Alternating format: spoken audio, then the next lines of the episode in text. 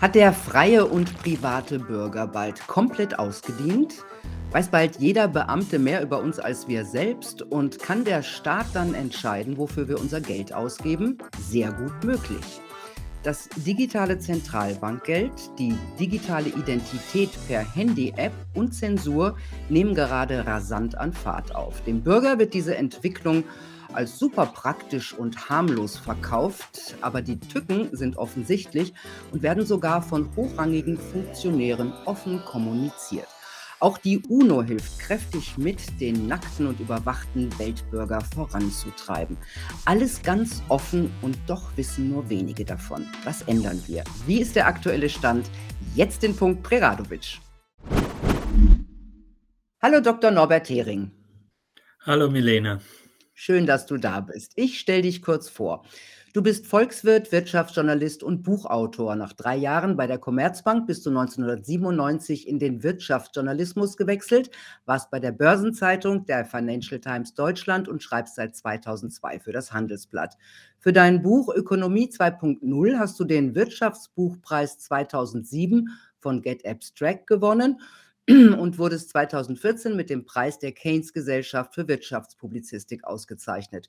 Du kämpfst seit Jahren durch die Gerichtsinstanzen für das Bargeld und hast einen sehr lesenswerten Blog norberthering.de. Und über deinen letzten Bestseller Endspiel des Kapitalismus, eine Empfehlung von mir, haben wir hier bereits gesprochen. Und auch über die schleichende Abschaffung des Bargelds haben wir schon gesprochen und die Einführung des digitalen zentralen Bankgelds im Bankenjargon CBDC. Jetzt nimmt das alles weltweit richtig an Fahrt auf. Wie weit ist es mit dem digitalen Zentralbankgeld erstmal in Europa? Also die Europäische Zentralbank, die hier zuständig ist, will offiziell im Oktober entscheiden und bekannt geben, ob es kommen soll oder nicht. Die Vorbereitungen sind weit gediehen. Äh, es ist eigentlich klar, dass es kommen soll. Die EU-Kommission hat schon einen Richtlinienentwurf vorgestellt für die rechtliche Unterfütterung des digitalen Euro. Äh, also es steht eigentlich nichts mehr im Wege. Mhm. Ähm, jetzt soll ja das digitale Zentralbankgeld erstmal auf 3000 Euro pro Bürger beschränkt sein. Aber was glaubst du, ist die Zukunft dieses äh, Zentralbankgeldes? Gut, die, äh, die Beschränkung auf 3000 Euro, die dient dafür, die Banken zu schützen, weil äh, wenn wir Guthaben bei der Bank haben, mit dem wir jetzt normalerweise bezahlen, dann ist das rechtlich ein Kredit an die Bank und wenn die Bank pleite geht, kann das Geld weg sein, wie zum Beispiel die Leute in Zypern erfahren mussten, mussten die viel Geld verloren haben auf die Weise. Ähm, das Zentralbankgeld ist sicherer, weil die Zentralbank nicht pleite geht. Und dann haben die Angst, dass alle ihr Geld in digitalem Zentralbankgeld halten würden äh, und nicht mehr bei den Banken. Und das wäre ein Problem für die Banken. Daher ist diese Begrenzung angedacht. Also wir hätten äh, erstmal nichts von diesem digitalen Zentralbankgeld. Äh, aber das Problem dabei ist eben, dass damit Programmierung verbunden sein kann. Das heißt, dass einprogrammiert wird, dass man mit dem Geld nur bestimmte Sachen kaufen kann, andere nicht, dass manche es gar nicht nutzen können, die irgendwie auf der falschen Liste sind. Solche Dinge lassen sich äh, dadurch eben sehr gut einprogrammieren. Wird das schon ausprobiert? Ähm, ich, also in Nigeria gibt es dieses digitale Zentralbankgeld schon äh, und dort äh, ist auch klar, dass es, äh, dass es programmierbar ist. Ich glaube nicht, dass, äh, also es wurde bekannt gegeben, dass man das dort machen kann. Ich habe noch nichts gehört, dass es tatsächlich angewendet wurde. Äh, die EU-Kommission hat in den Richtlinienentwurf geschrieben, dass es nicht programmierbar sein soll. Also dass man nicht direkt in dieses Zentralbankgeld äh, einprogrammieren kann, was man damit kaufen kann und was nicht. Äh, aber mich beruhigt diese Versicherung nicht, weil die Bank für internationalen Zahlungsausgleich, so sowas wie die oberste Zentralbank, die da äh, e-, entscheidend äh, dran arbeitet, das zu koordinieren, diese Arbeiten. Die hat schon äh, dargestellt, wie ein neues Geldsystem, wie die das nennt, äh, mit digitalen Zentralbankgeld aussieht. Und da, da wäre dann auf einer gemeinsamen Plattform praktisch austauschbar das digitale Zentralbankgeld und das normale Bankengeld. Äh, und die legen auch sehr viel Wert auf die Feststellung, dass auf der Plattform dann programmiert werden kann. Das heißt, es muss gar nicht direkt in dem Geld selber sein, sondern äh, das wäre in dem, äh, in dem digitalisierten, äh, programmierbaren Zahlungsverkehr praktisch drin und könnte auf einer anderen Ebene stattfinden. Es, es haben schon äh, verschiedene hochrangige Leute sowohl von der Bank für internationalen Zahlungsausgleich als auch vom Internationalen Währungsfonds als auch vom Weltwirtschaftsforum, äh, die alle die äh, Handbücher für das digitale Zentralbankgeld für die Zentralbanken verfasst haben, haben alle davon geredet, von dieser Programmierbarkeit und wie schön das ist, wenn die Regierungen einprogrammieren können, wer was kaufen kann und wer nicht.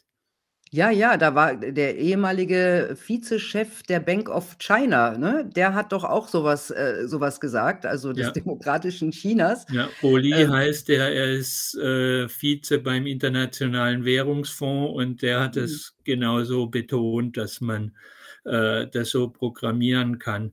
Das ist das, was in Australien haben sie das jahrelang mit, äh, Sozialhilfeempfängern gemacht, also nur noch äh, spezielle Bezahlkarten gegeben, bei de mit denen die digital kaufen konnten und einprogrammiert, was sie alles nicht kaufen können. Und äh, jetzt hat die Regierung gewechselt, da ist es wieder abgeschafft worden. Es hat sich auch gezeigt in Studien, dass das nichts gegen Alkoholsucht und Spielsucht und ähnliches bewirkt hat. Äh, aber das sind eben so, äh, so wird sowas immer eingeführt, ne, mit den, mit den Gruppen, die keine Lobby haben, wo, wo die Mehrheit sagt, ja, das ist gut, wenn die ein bisschen kujoniert werden und auf die aufgepasst wird. Und dann kommt die nächste Gruppe und die übernächste und irgendwann ist es die ganze Bevölkerung, die so behandelt wird. Das ist eigentlich der normale Gang der Dinge.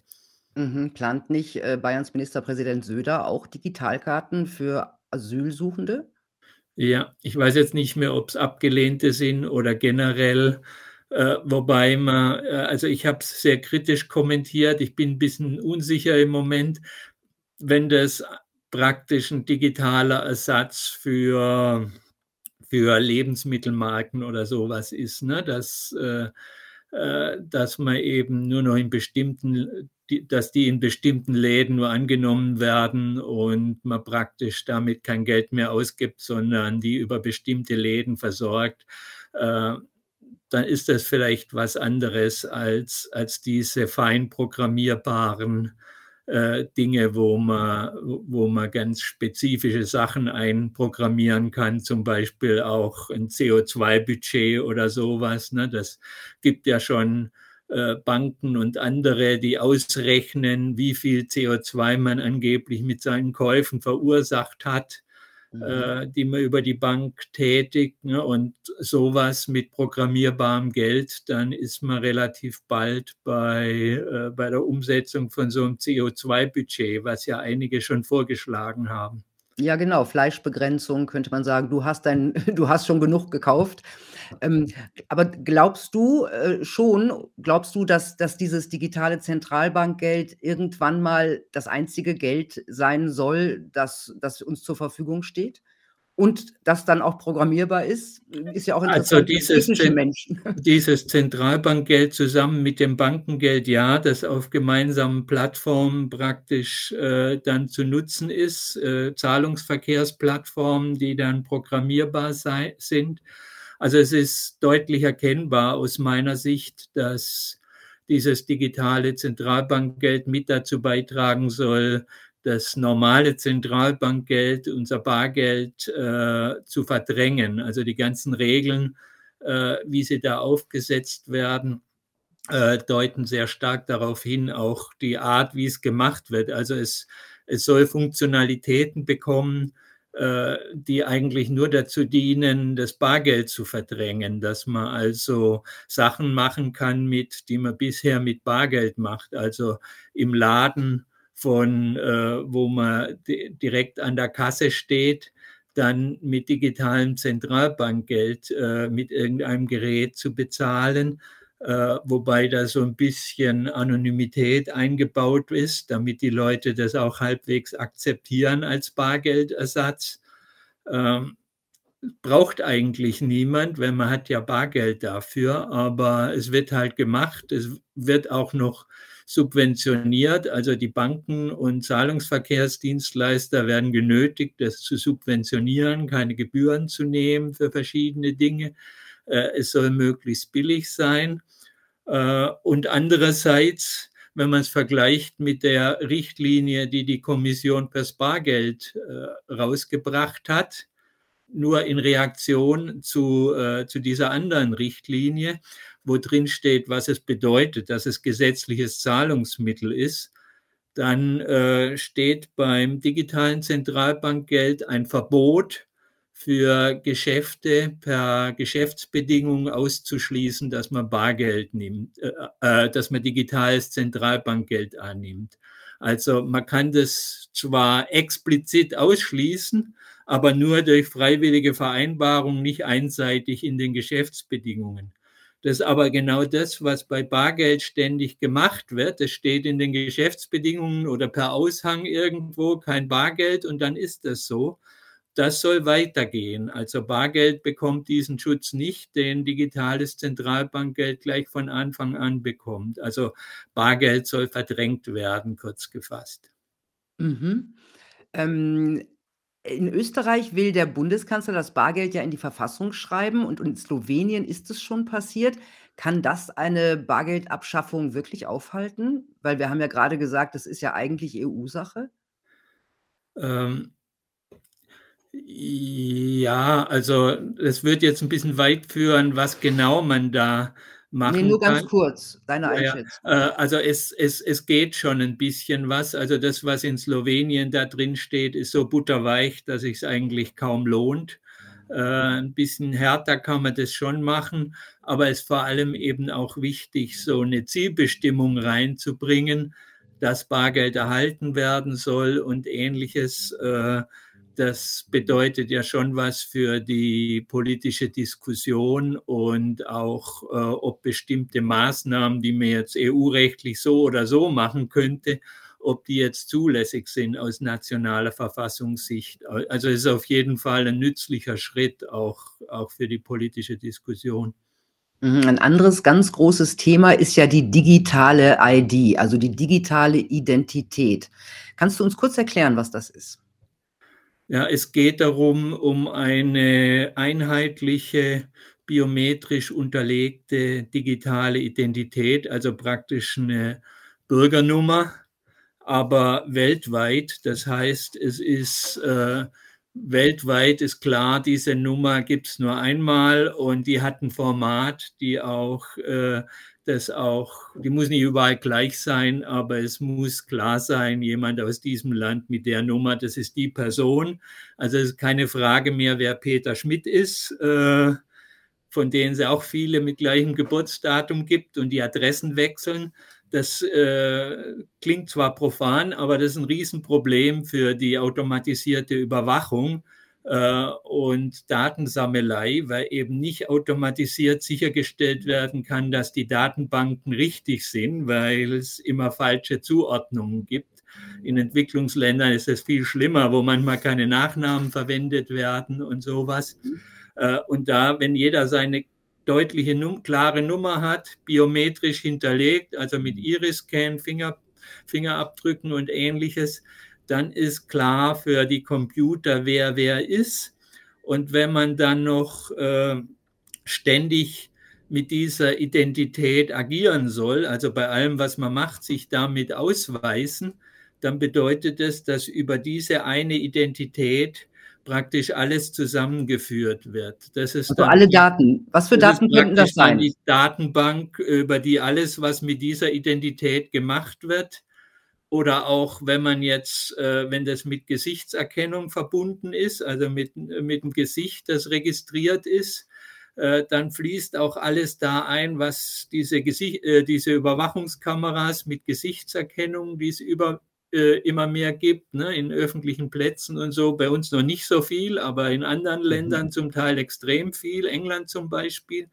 Das fließt mhm. dann da auch alles ein, ist, ist abrufbar unter der einen digitalen Identität für, für alle, die Zugang haben, also für die nationalen Behörden und international für, für die NSA, die, äh, die ja den Anspruch hat, praktisch äh, alles zu wissen und auf alles zuzugreifen. Das ist die große Gefahr dabei. Und das wird eben betrieben von Organisationen, äh, wie einer ID 2020, was Weltwirtschaftsforum, Microsoft und Gates Stiftung indirekt äh, machen und von verschiedenen, die vom Internationalen Währungsfonds auch sehr stark äh, und von verschiedenen Gruppen, die sich äh, da in diesem globalisierten Schattenreich der informellen Gruppen tummeln, alles fernab von von parlamentarischer oder gerichtlicher Kontrolle. Was mhm. wichtig ist, weil äh, unser Verfassungsgericht und äh, eigentlich alle in den westlichen Ländern haben geurteilt, dass es äh, nicht geht, aus Gründen der informationellen Selbstbestimmung, äh, wenn alle Daten zusammengeführt werden, also auch alle staatlichen Daten, äh, eben weil dann zu viel Daten da sind und das wird auf kaltem Weg einfach umgangen, in, indem, äh, indem da keine nationalen Gesetze gemacht werden, sondern das irgendwie so auf globalistischer Ebene oder in Ländern, wo es, äh, wo es äh, keinen Datenschutz gibt. In Singapur passiert jetzt sowas. Äh, Datenschutz gibt es da schon, aber nicht in unserem Sinne. Äh, da wird jetzt im Flughafen eingeführt ab nächstem Jahr, dass man keine Papiere mehr braucht, sondern alles mit Gesichtserkennung äh, geht, für die man sich registrieren muss.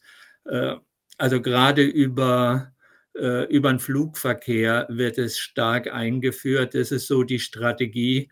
Äh, so war es in der Vergangenheit auch. Das machen dann die USA, die verlangen das für die Einreise dann wird zum Beispiel die EU unter Druck gesetzt, das auch zu machen. So haben wir diese biometrischen Pässe und äh, Personalausweise bekommen, weil die USA gesagt haben, so, sonst kommt da nicht mehr rein.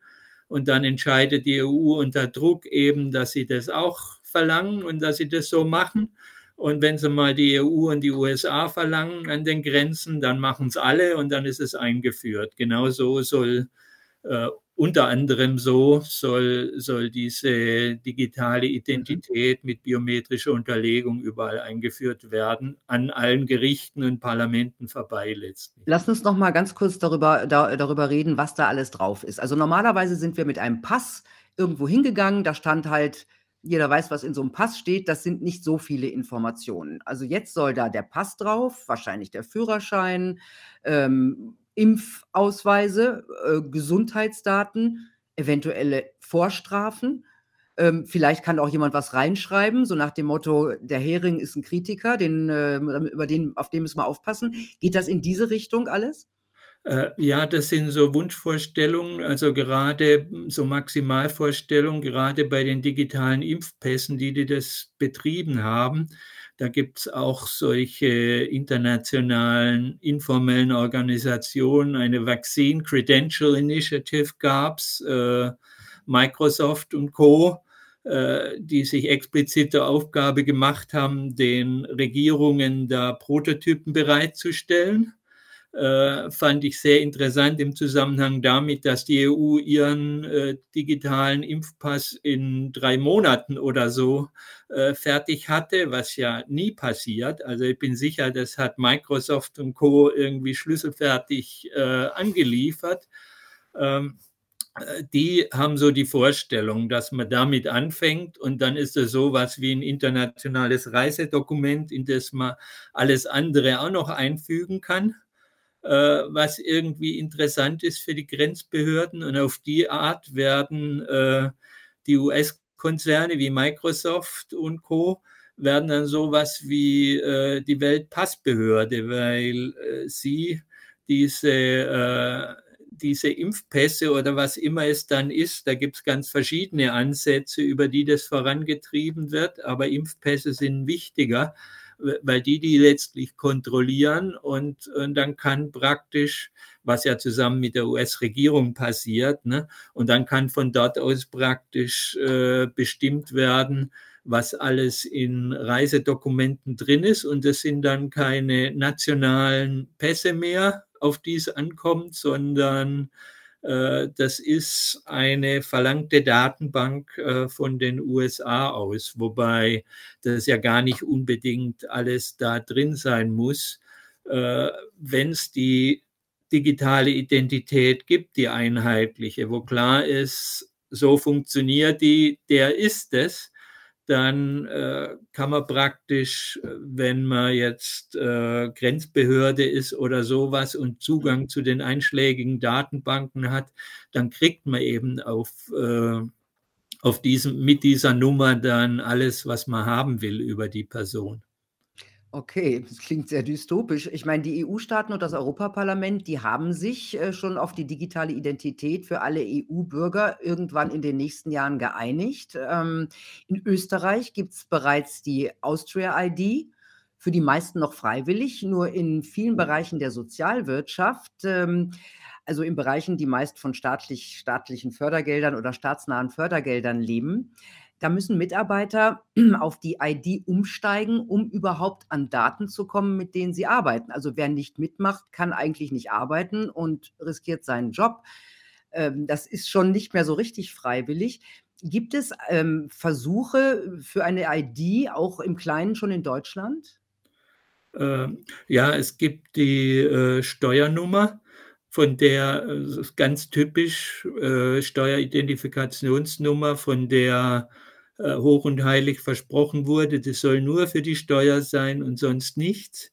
Die wurde dann zur Bürgernummer äh, umdeklariert, die für alle möglichen Zwecke sein soll. Äh, und das ist ganz typische Vorgehen. Und jetzt wird die so langsam äh, über dort, wo es staatliches Geld gibt, angefangen bei den Jungen, also ganz klar erkennbare Strategie, äh, werden die genötigt, äh, die zu benutzen, weil es keiner, keiner tut. Ähm, es gibt die Bund-ID, die darauf aufbaut.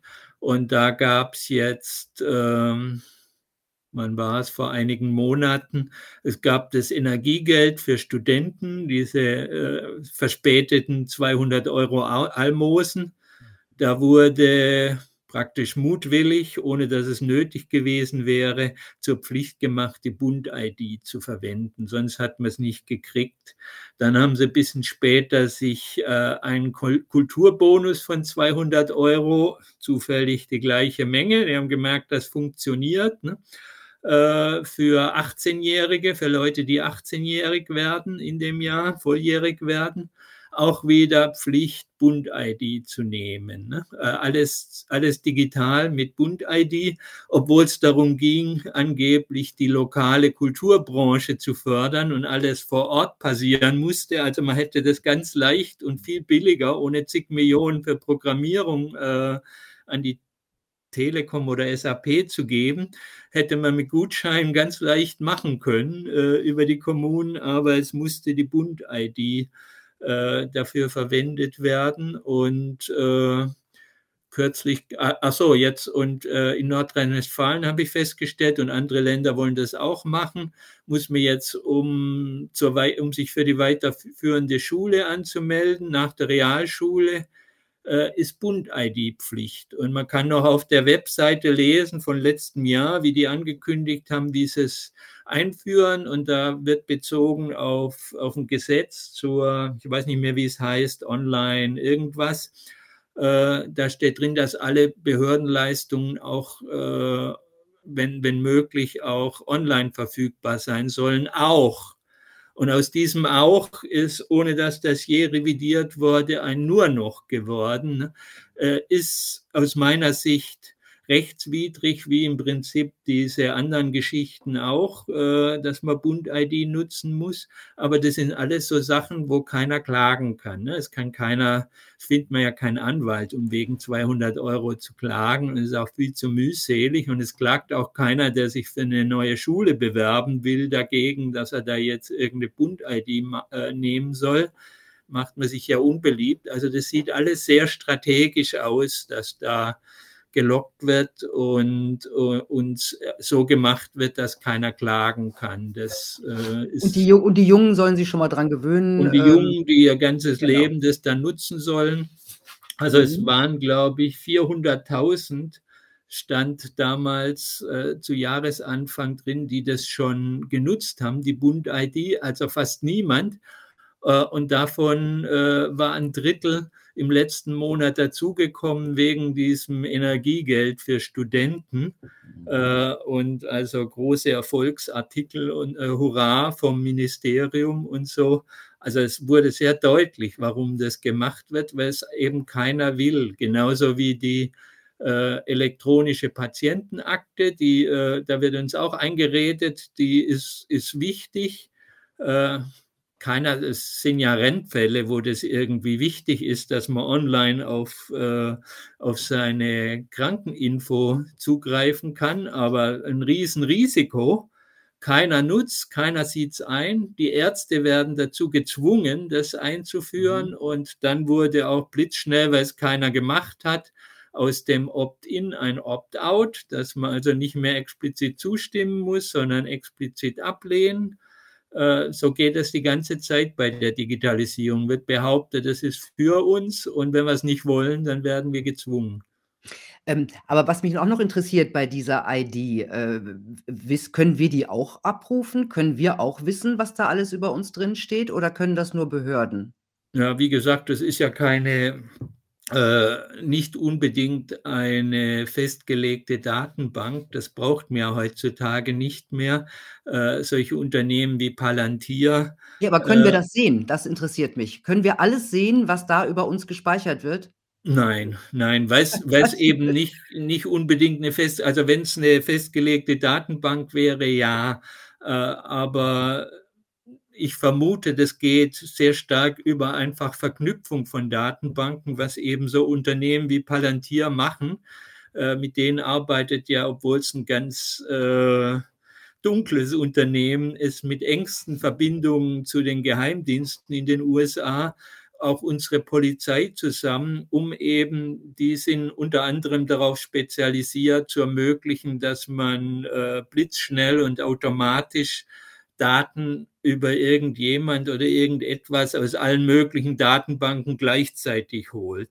Und dafür ist eben die einheitliche ID, wenn in allen Datenbanken die gleiche ID hinterlegt ist, dann geht es eben sehr einfach. Ne? Und äh, dann gibt es auch keine Möglichkeit mehr zu fragen, was steht denn da von mir, weil das ist alles praktisch, was in allen Datenbanken drin ist, kann bei entsprechenden Möglichkeiten, wenn man etwa Palantir nutzt, was die Grenzbehörden sicherlich tun werden, äh, kann dann direkt über diese Nummer abgerufen werden. Was ja auch so erstaunlich oder auch nicht ist, dass die UNO ähm, diese Versuche ja extrem unterstützt. Also die haben äh, Äthiopien gebeten, diese Iris-Scan einzuführen, ohne die man jetzt kein Konto mehr eröffnen kann. Und die haben ja auch zusammen mit dem wahnsinnig demokratischen Kasachstan ein Projekt gemacht. Erzähl uns was darüber.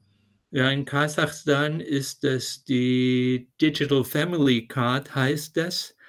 Äh, das ist verrückt. Also das, das preisen die als, als ganz tolle Sache, weil das Problem sei, dass die Familien äh, zum Teil oder die Leute, die äh, Hilfe brauchen, da Anträge stellen müssen und das dauert zum Teil so lang und es ist so unhandlich.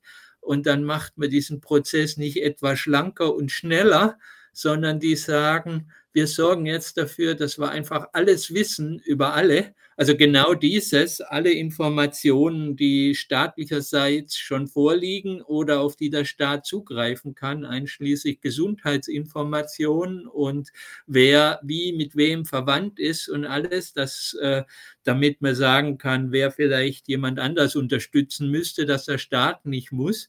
Also wir wollen jetzt einfach alles wissen äh, und, wir wissen, und wir wissen dann, wer Hilfe braucht. Und äh, wir sagen denen dann, ihr, ihr scheint in Notlage zu sein, ihr kriegt X, äh, was immer die Währung dort ist, weiß ich jetzt gerade nicht, äh, ihr kriegt so und so viel Geld, wollt das haben. Und dann müssen die nur noch Ja sagen. Das ist das Prinzip.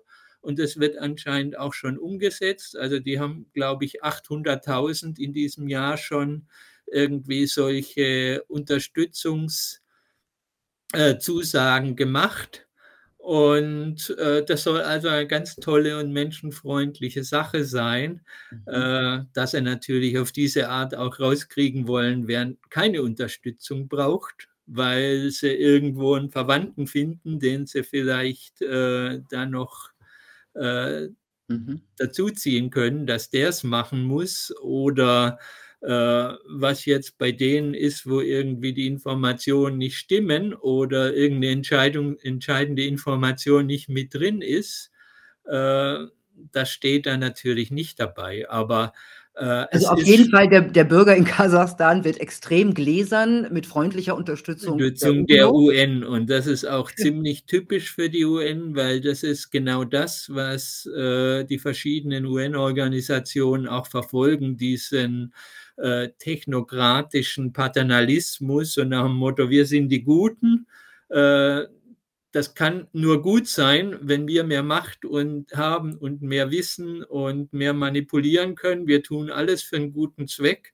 Uh, uns ist natürlich nicht zufällig alles zum Nutzen der großen IT- und Pharmakonzerne, von denen die UN und ihre Unterorganisationen eben abhängen, abhängen, weil sie, äh, das wurde damals Ende der 90er, Anfang 2000 gemacht, hat die US-Regierung ganz gezielt die UN finanziell ausgehungert äh, und sie in die Arme der großen Stiftungen und Konzerne getrieben die seither das meiste Geld bereitstellen und eben genau. sagen, wo es lang geht, äh, entsprechend auch in den Gremien sitzen und mitbestimmen dürfen, zum Teil offiziell, zum Teil informell, weil sie einfach das Geld geben äh, und das Programm gebunden ist und auf die Art äh, ist, ist die UN so eine öffentlich-private Partnerschaft zum Nutzen der Großkonzerne geworden und genau. das, das sieht man überall in dem, was die machen. Genau, Stichwort Gates. Das ist, glaube ich, er und er persönlich und, und mit seiner Stiftung der größte äh, private Spender der, der, der WHO. Ja, und ähm, äh, apropos Microsoft, äh, Bill Gates und Microsoft, Zensur ist ja auch gerade ein ganz großes Thema, auch durch den Digital, Digital Services Act der EU, der die sozialen Netzwerke ja demnächst offiziell zwingen will, nur noch bestimmte Wahrheiten zu akzeptieren und andere zu löschen. Und da habe ich bei dir gelesen, dass auch Microsoft, das ja viele als Programme auf dem Rechner haben, in Sachen Zensur voranprescht. Ja, also ich, ich muss zugeben, wahrscheinlich wird sehr vieles äh, von dem ohnehin schon gemacht, aber jetzt gibt es ein äh, neues, wie heißt Serviceabkommen, was ab 30. September gilt. Äh, und aus dem Anlass habe ich da halt mal genauer reingeguckt und aufgeschrieben, was da drin steht. Äh, und dass eben Microsoft letztlich alles durchleuchtet, was mit diesen Programmen gemacht wird.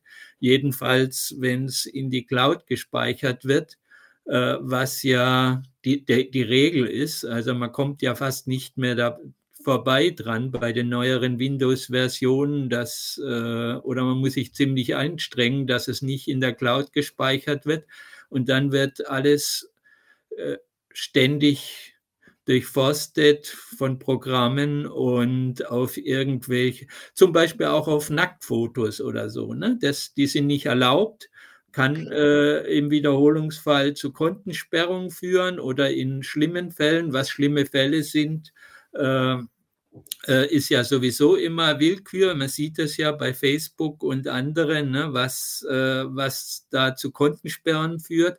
Und gilt, gilt, das auch für Kritiker? Also sagen wir mal, wenn man kritisch sich äußert, kann ein ja, Microsoft dann sperren? Es muss nicht begründet werden, also es steht nirgends, dass Microsoft das begründen muss. Man kann sich beschweren, aber ob man eine Begründung gehört hat, Vielleicht machen die das, vielleicht auch nicht. Also Facebook sperrt ja regelmäßig ohne Begründung. PayPal, der Zahldienst auch. Ne? Und äh, wenn man sich wehrt, dann ist das Geld trotzdem monatelang gesperrt, bis man irgendwann vor Gericht so weit ist, äh, dass sie jetzt ein negatives Urteil für, fürchten. Dann kommt das Geld langsam ne? und man hat die Gerichtskosten und ein halbes Jahr sein Geld nicht gehabt. Äh, und so kann das da auch sein. Also es steht jedenfalls nichts da, was das vermeiden würde. Und die Regierungen sind explizit aufgeführt, als welche die äh, Microsoft auf, äh, auf Brüche dieses Servicevertrags hinweisen können, was erst einmal harmlos aussieht. Aber die, es wäre normal, dass die Microsoft aus Gesetzesverstöße hinweisen können und sagen, stellt das mal ab. Ne? Äh, aber es geht diese Servicekontrakt und diese Bedingungen, keine Nacktfotos, die sind ja nicht verboten, wenn jemand äh, sich oder seinen Liebsten da nackt ablichtet oder Aktfotografie macht oder sowas. Äh, ist da verboten. Ne? Und, und wenn Regierungen äh, also auf Brüche dieser Geschäftsbedingungen hinweisen können, wozu? Ne? Also das zeigt, dass die Regierungen dann privilegierten Zugang kriegen. Äh, und wir haben es bei den sozialen Medien gesehen. Äh, da haben sie ja auch ein, äh, so einen Zensurzugang, so eine, wo, wo sie privilegiert sagen können, zensiert mal das und das und das. Äh, und diese Konzerne haben ja zumindest bei mächtigen Regierungen keinen Anreiz, da irgendwie sich querzustellen, wenn die das missbrauchen, mhm. weil so eine EU oder eine deutsche Regierung kann Microsoft ja viel mehr ärgern als irgendein Kunde, dessen Konto jetzt gesperrt wird. Oder nee, ist schon klar, aber das ist ja schon, dann sitzt der Feind vielleicht schon in meinem Rechner. Das ist also, das beunruhigt mich alles. Und ich meine, ähm, es sind ja gewünschte Wahrheiten oder besser gesagt festgelegte Wahrheiten, um die es da geht. Ähm, und die basieren ja ganz oft auf der Wissenschaft, als ob es die gäbe. Und da muss natürlich ein Konsens bestehen. Und damit dieser Konsens auch richtig verbreitet wird, wurde das Science Media Center geschaffen. Das ist auch ganz hoch, also ganz interessant. Was ist das? Was machen die? Ja, es ist nicht eines, sondern es ist ein ganzes, ganzes Netzwerk, was es inzwischen in fünf oder sechs Ländern gibt, einschließlich Deutschland. Äh, es gibt eine gemeinsame Webseite äh, und die sehen auch alle gleich aus. Äh, das erste wurde in England gegründet. Äh, wenn man in die Geschichte geht, ist auch sehr interessant, weil es ging darum, äh, hm, was war es?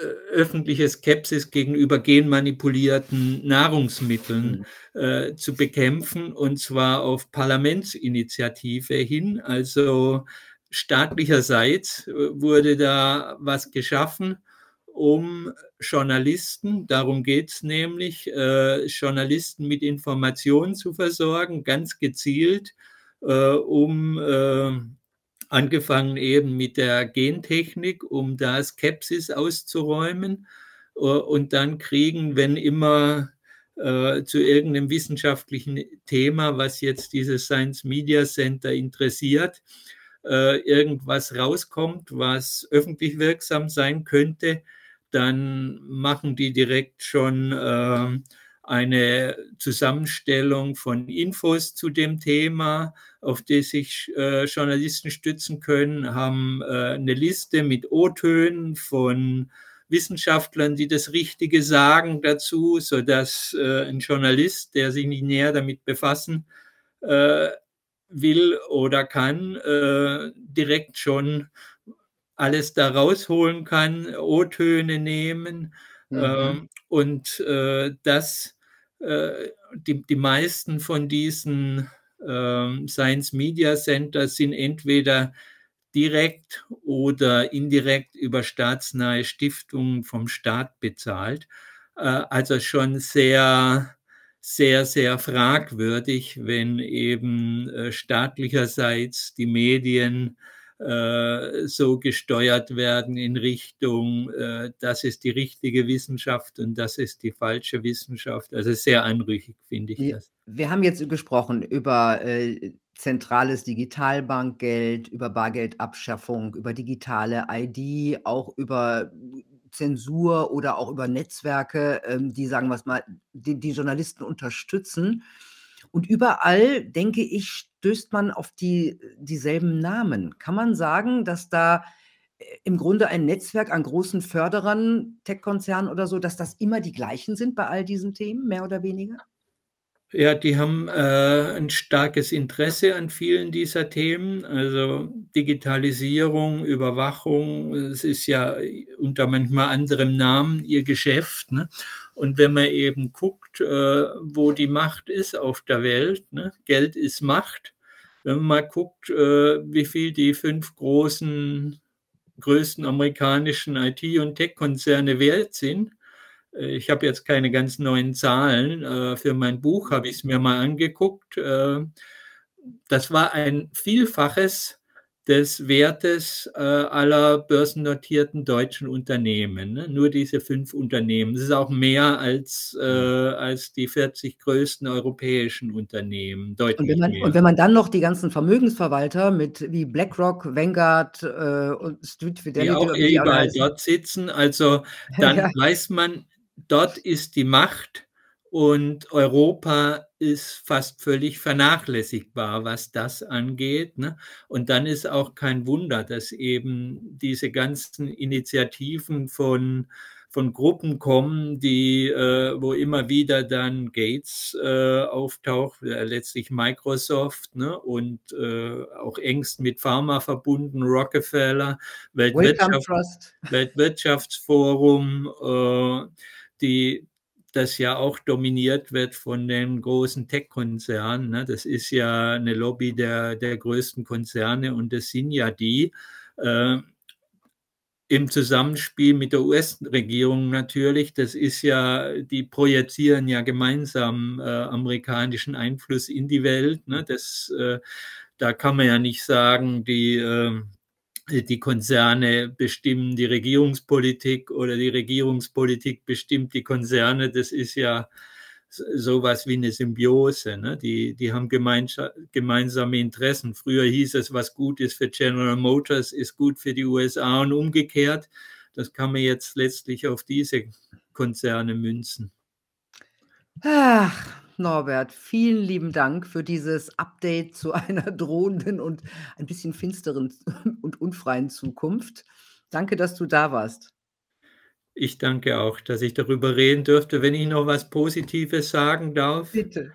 Also man, man merkt ja schon sehr stark den Gegenwind ne? und so diese, äh, also man kann sagen, Koalition der extremen Mitte die eben diese Politik der Digitalisierung, der Überwachung, der Bargeldabschaffung vorantreiben, die ist ja doch arg unter Druck und äh, die, die, Leute glauben das nicht mehr, nicht mehr unbedingt. Also es äh, es, äh, es, wollen, es, kann sich schon, es kann sich schon was ändern und es ist zwar hässlich, also und am meisten Hoffnung habe ich da letztlich äh, auf die USA selber, weil äh, diese, äh, da sind eben Amerikaner, die sich wehren können und die haben ganz andere Rechte, sich gegen äh, amerikanische Machenschaften äh, zu wehren. Und wenn die nicht mehr mitmachen, dann kann das auch re recht schnell zum Ende kommen. Das sieht zwar hässlich aus und das sind zum Teil Leute,